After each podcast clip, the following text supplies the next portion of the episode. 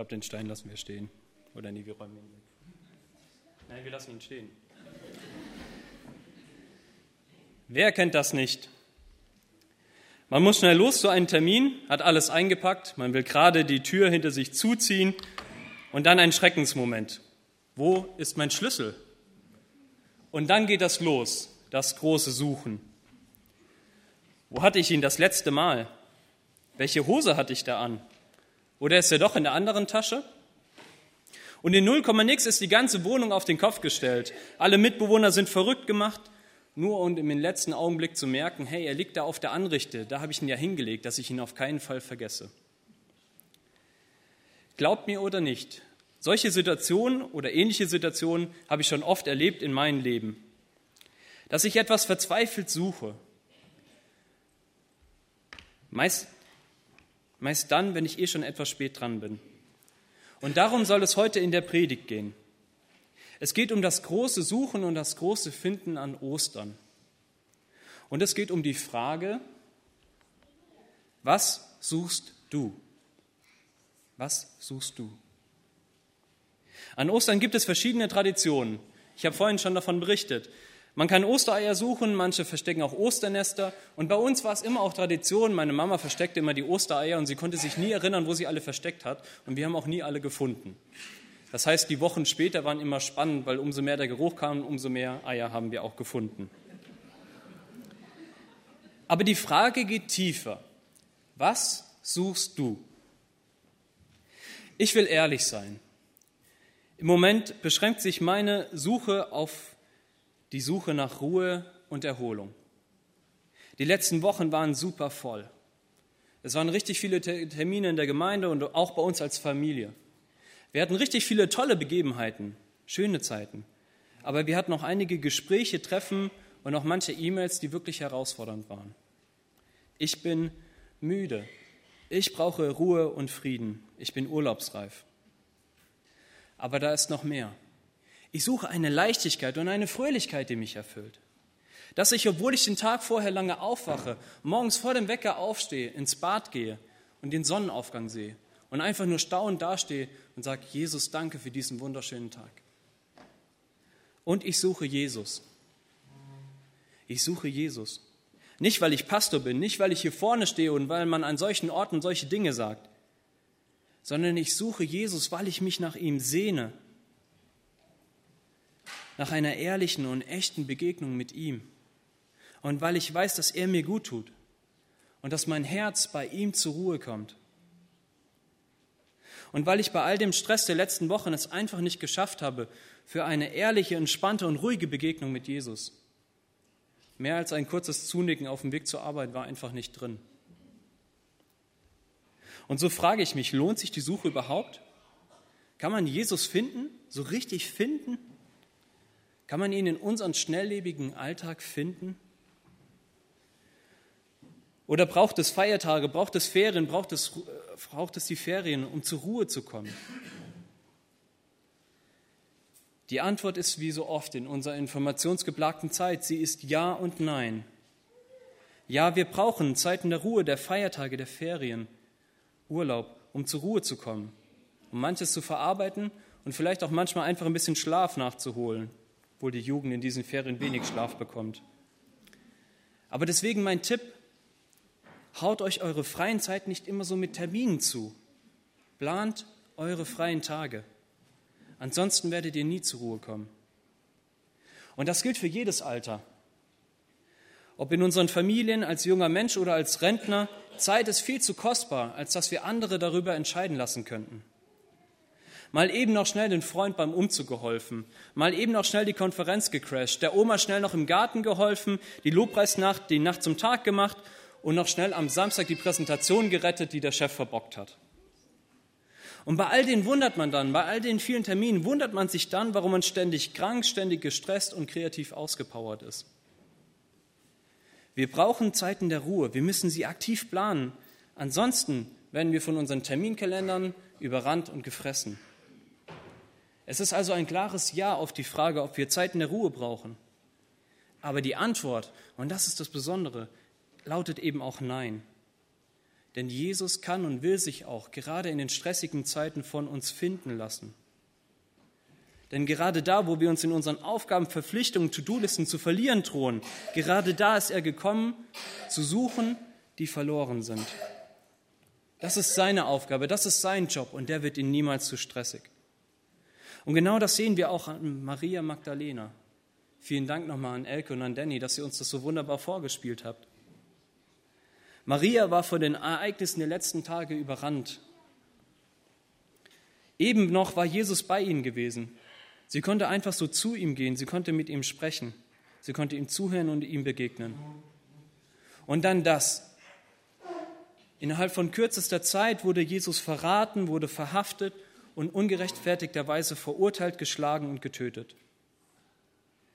Sie war überrannt worden von den Ereignissen.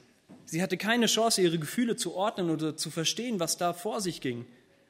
Und, wir haben es hier wunderbar gesehen, sie hatte noch nicht mal Chance, Abschied zu nehmen.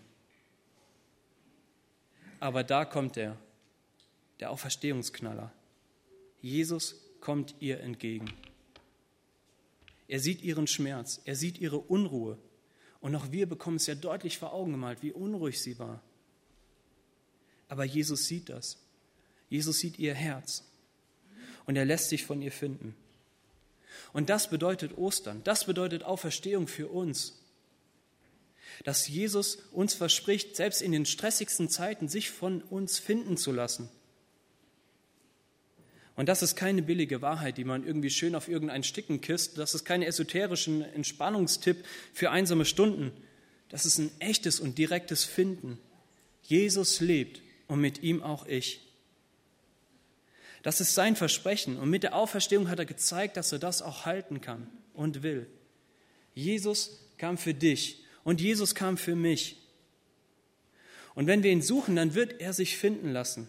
Das ist sein Versprechen von Ostern. Und das ist das, was Maria an der Geschichte erlebt hat. Und das wollen wir nun auch praktisch erleben.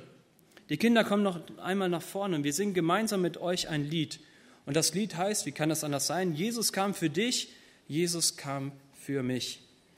Und wir wollen die Kinder unterstützen. Wir wollen nicht einfach nur sitzen, sondern wir stehen alle mit auf und versuchen auch die Bewegungen nachzumachen. Und singen gemeinsam das Lied.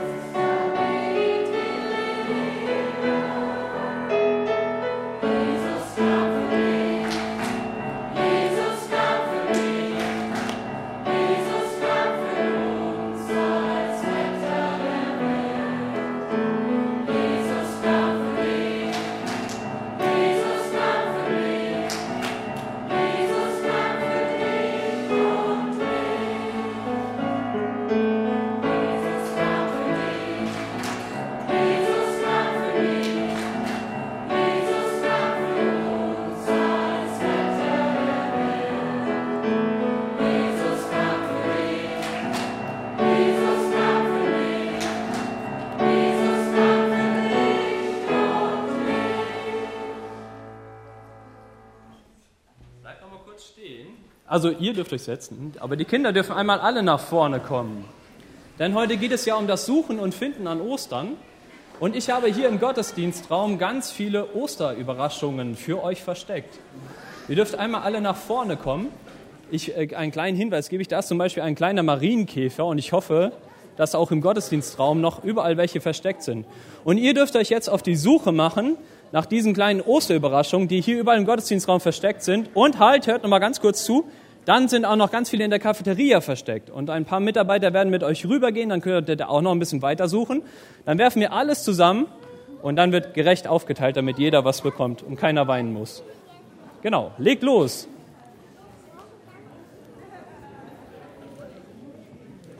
Genau. Und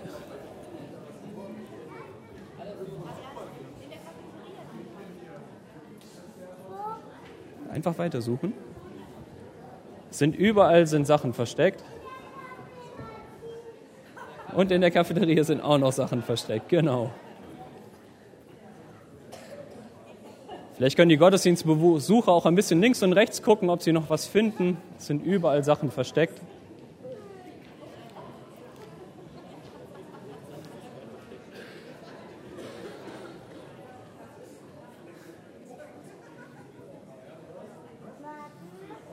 Sehr gut.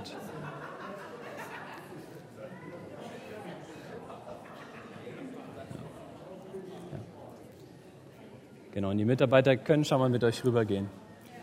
Während die letzten Verzweifelten noch etwas suchen, drüben ist aber auch noch ganz viel. Hier, Matze hat noch was gefunden. Da habt ihr noch. Ja. Das war der erste Teil wenn wir Jesus suchen, dann werden wir ihn auch finden. Aber manchmal ist das, was du findest, nicht das, was du gesucht hast. So geht es mir zumindest oft so, wenn ich etwas suche. Da finde ich dann auf einmal Gegenstände, von denen ich noch gar nicht wusste, dass ich sie besitze. Und im Falle des Autoschlüssels ist das nicht sehr praktisch. Denn es hilft mir nichts, wenn ich meine Kopfhörer finde, die ich schon lange gesucht habe, wenn ich mit meinem Auto losfahren will. Auch im Leben suchen wir oft Dinge und finden dabei etwas, aber etwas ganz anderes. Und genauso ging es auch Maria. Sie war verzweifelt auf der Suche nach dem Leichnam von Jesus, weil sie sich unbedingt von ihm verabschieden wollte. Wo habt ihr ihn hingelegt? Das fragt sie, die beiden Engel. Maria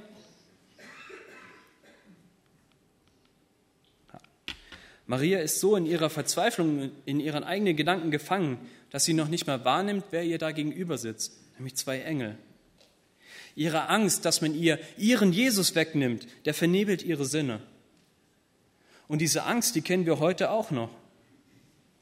Die Angst davor, dass man mir meinen Jesus wegnimmt, dass man mir meine Art zum Glauben wegnimmt und dass ich dafür keinen Raum mehr finde oder dass sich meine Gemeinde so stark verändert, dass ich sie nicht mehr wiedererkenne.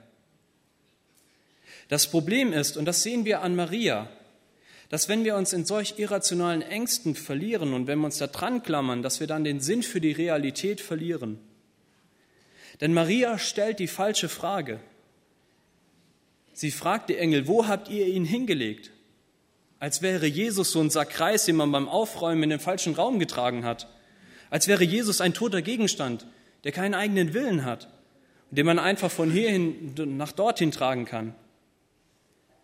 Es ist eine wahnwitzige Vorstellung, dass ich einfach so zu Jesus gehen könnte und mir so über die Schulter schmeiße und dann stelle ich ihn dahin, wo es mir gerade passt. Maria zeigt in dieser Geschichte an dieser Stelle überhaupt keine Anzeichen von irgendeinem Auferstehungsglauben. Sie ist so in ihrer Vorstellung von Jesus besessen, dass sie ihn sich nur als toten Gegenstand, als Leichnam vorstellen kann. Dabei ist die Angst, jemand könnte dir deinen Jesus klauen, die ist einfach nur Blödsinn. Denn Jesus lebt. Das ist auch Verstehungsglaube. Jesus lebt. Man kann ihn nicht einfach wegtragen. Da hat er noch ein Wörtchen mitzureden. Das lässt er nicht mit sich machen. Und deswegen kann man dir auch nicht einfach deinen Jesus klauen. Und man kann dir auch nicht einfach deine Gemeinde klauen. Denn das hier, das ist nicht die Gemeinde von Lars. Das ist auch nicht die Gemeinde von Bernhard. Und das ist auch nicht die Gemeinde von irgendwelchen Ältesten. Und das ist auch nicht die Gemeinde von dir. Das ist immer noch die Gemeinde von Jesus. Und Jesus lebt. Und er wird sich diese Gemeinde nicht nehmen lassen. Auferstehungsglaube führt in die Freiheit, weil wir mit einem lebendigen Jesus rechnen. Und das gilt für uns als Gemeinde und das gilt auch für mich persönlich. Jesus lebt und mit ihm auch ich. Und obwohl Maria keinerlei Anzeichen dafür gezeigt hat, dass sie damit rechnet, dass Jesus auferstehen konnte, ist Maria ein Vorbild für uns.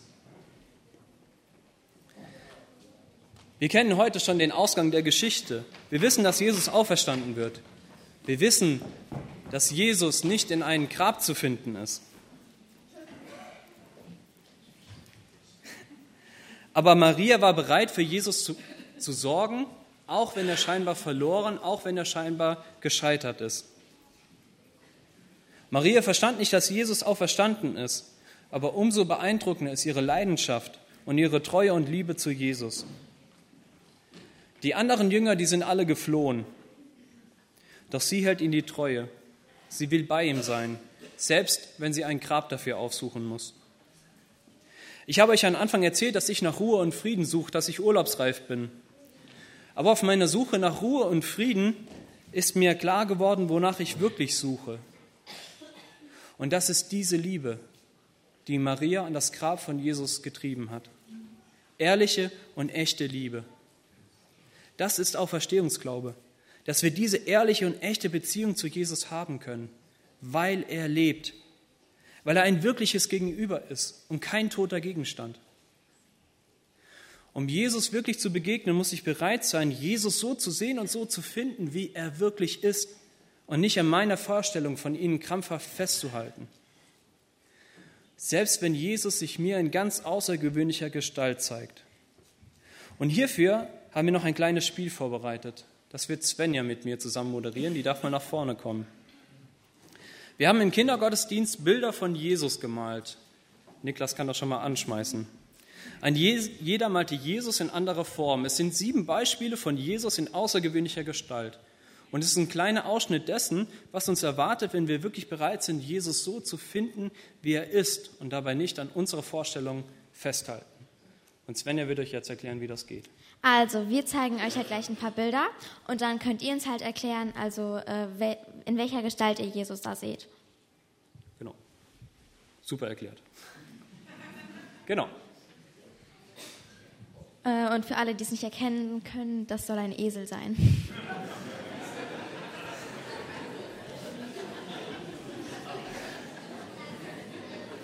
Aber trotzdem super gemalt. Was für eine Gestalt von Jesus sehen wir hier? Ja?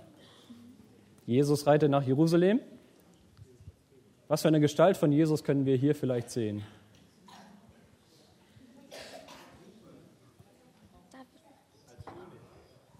Da habe ich es gehört. Nochmal laut einmal. Genau. Sven darf einmal vorlesen. Jesus antwortete, Du sagst es.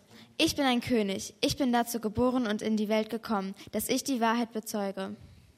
Genau, steht in Johannes. Das nächste Bild. Was für eine Gestalt von Jesus könnten wir hier sehen? Ja.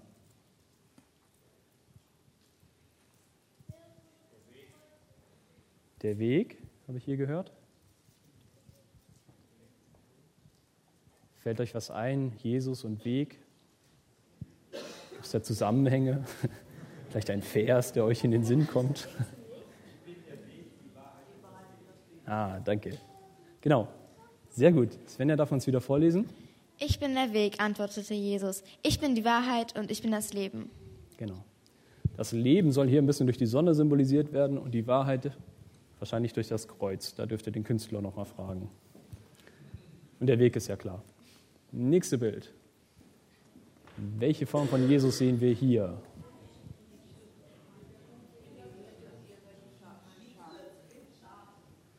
Ja, Hirte habe ich gehört, Tür habe ich gehört.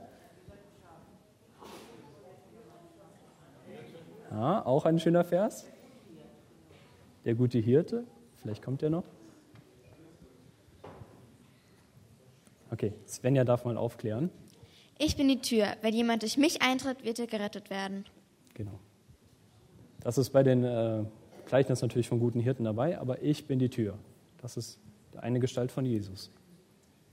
Oh, was könnte das sein? Familie Riediger ist draußen, darf nicht rein.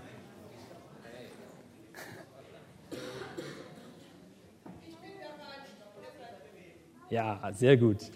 Genau, ich muss erstmal den Kindern erklären, was ein Weinstock ist. Es ist keine Weingegend hier, aber genau. Wie liest du vor? Liest du nochmal vor? Ich bin der wahre Weinstock. Genau.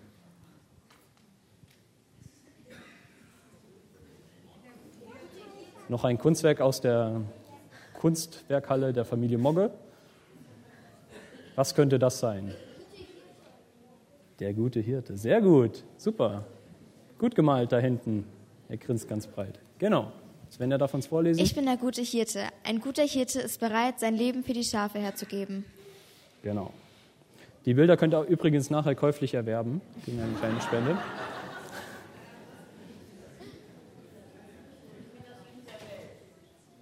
Ja. Lies du nochmal vor. Ich bin das Licht der Welt. Wer mir nachfolgt, wird nicht mehr in der Finsternis umherirren, sondern wird das Licht des Lebens haben. Genau. Und ein letztes Bild. Genau. Super. Letzte Bild. Und? Ich bin das Brot des Lebens. Wer zu mir kommt, wird nie mehr hungrig sein. Genau. Dann einen herzlichen Applaus für Svenja, für deine Hilfe. Dankeschön. Genau. Und Niklas, du kannst mal meine Predigtpräsentation wieder anmachen beim dritten Punkt, bitte. Jesus, das war ein Beispiel dafür, dass Jesus in ganz unterschiedlicher Art und Weise in Erscheinung tritt. Und manchmal ist es vielleicht komisch, Jesus als Tür, was soll das bedeuten? Aber gerade manchmal im Leben gibt es Zeiten, wo so viele Türen für uns zugeschmissen werden, wo so viele Wege sich für uns äh, zugemacht werden und zugeschmissen werden. Und dann ist es eine wunderbare Verheißung, dass Jesus sagt, ich bin die Tür, ich bin die Tür zum Leben. Komm zu mir und ich werde dir zeigen, wo, es das, wo man das Leben finden kann. Und das waren alles Beispiele dafür, Jesus in so viel ungewöhnlicher Gestalt wahrzunehmen. Jesus ist so facettenreich und es ist so genial, ihn immer mehr kennenzulernen. Maria hat nicht nur bewiesen, dass sie Jesus wirklich liebt, sie hat auch bewiesen, dass sie bereit war, ihre Vorstellung von Jesus über den Haufen zu werfen und Jesus so zu sehen, wie er wirklich ist. Und das geschieht in diesem wunderbaren Moment, wo Jesus sie mit Namen anspricht. Danny hat das hier wunderbar vorgespielt, als er hier rumgegangen ist und als er sie mit Namen angesprochen hat. Und das war der Moment, wo Maria ihn erkannt hat, weil sie von ihm angesprochen war. Und das ist Auferstehungsglaube, dass Jesus uns anspricht, dass er uns beim Namen nennt. Es gibt diesen wunderbaren Vers aus dem Alten Testament, Jesaja 43, Vers 1. Und die Erfüllung dessen sehen wir in diesem Text und können wir heute feiern. Fürchte dich nicht, ich habe dich erlöst, ich habe dich bei deinem Namen gerufen, du bist mein. Ein wunderbarer Vers aus dem Alten Testament. Und die Zusage erfüllt sich in dieser Geschichte von Maria und sie erfüllt sich heute, hier und jetzt. Jesus lebt und er spricht uns an, er ruft uns bei unserem Namen. Kein Berg ist zu hoch, keine Mauer zu breit, keine Lüge zu schlimm und kein Loch zu tief, aus dem er uns nicht retten könnte. Wir feiern heute Ostern, weil wir feiern, dass Jesus lebt und dass er heute noch hier und jetzt uns anspricht, uns beim Namen nennt und uns in die Nachfolge ruft, wie er es damals bei Maria, bei Johannes, bei Petrus und bei all den anderen gemacht hat. Und mehr noch, Jesus macht das in seinem Auftrag deutlich, den er Maria gibt. Jesus sagt ihr, sagt meinen Jüngern, ich fahre auf zum Vater, zu meinem Vater und zu eurem Vater, zu meinem Gott und zu eurem Gott. Durch Jesus sind wir Teil seiner Familie. Egal wie verloren du dich gerade fühlst, jetzt kannst du zu Hause sein. Vorhin sagte ich, dass dies nicht eine Gemeinde ist, sondern die Gemeinde von Jesus. Und das stimmt auch. Aber durch Jesu Einladung sind wir Teil seiner Familie, sind wir Teil seiner Gemeinde. Dies ist unsere Gemeinde. Und sie wird es nicht durch unsere Mitarbeit, sie wird es nicht durch unsere Spenden oder sie wird es nicht dadurch, dass wir jeden Sonntag hierher kommen. Sie wird es dadurch, dass Jesus uns eingeladen hat, dass er uns mit unseren Namen gerufen hat und uns als Teil seiner Familie ansieht, als Teil seiner Gemeinde. Und das gilt für jeden Einzelnen, der hier ist und der diese Einladung von Jesus annimmt. Das ist ein unglaubliches Vorrecht und ein unglaubliches Geschenk. Jesus kam für dich und mich in diese Welt. Er ist für uns gestorben und auferstanden. Er lebt und er ruft uns, weil er uns liebt und weil er dich in seiner Familie haben will. Er ruft dich bei deinem Namen. Wir wollen nun gemeinsam singen. Und dabei wird es drei Stationen geben, wo man sich einen Bibelvers abholen kann und wo ein Mitarbeiter bereitsteht, um euren Namen auf diesen Bibelvers draufzuschreiben. Und das soll genau das symbolisieren, dass Jesus uns anspricht, stellvertretend dadurch, dass wir den Namen aufschreiben. Die Idee habe ich bei Starbucks geklaut, aber sie ist trotzdem gut. Es geht darum, sich vor Augen zu halten, was ich eben gepredigt habe und was ich gesagt habe, dass Jesus dich anspricht. Und egal in welcher Situation du gerade bist, du vielleicht zum ersten Mal seine Einladung annimmst oder schon zum hundertsten Mal, ob du dich gerade total verloren fühlst oder ob du total glücklich bist, Hol dir so eine Karte und nimm sie dir als Erinnerung mit für diese große, großartige Wahrheit. Jesus lebt und er ruft dich bei Namen, denn er liebt dich. Das erste Lied, das wir gleich hören werden, heißt Gewagte Liebe. Und es beschreibt wunderbar diese unglaublich überwältigende und endlose Liebe, mit der Jesus uns geliebt hat. Die Technik wird es uns einspielen. Und ihr seid eingeladen, mitzusingen oder vielleicht auch nur auf den Text zu hören, aber ihr dürft auch schon zu den Stationen gehen. Eine Station wird hier vorne sein, wird ein Mitarbeiter bereitstehen. Eine Station ist hinten am Bistotrisch, da geht Monika gerade schon hin. Und eine Station ist hier vorne. Lars kommt auch schon.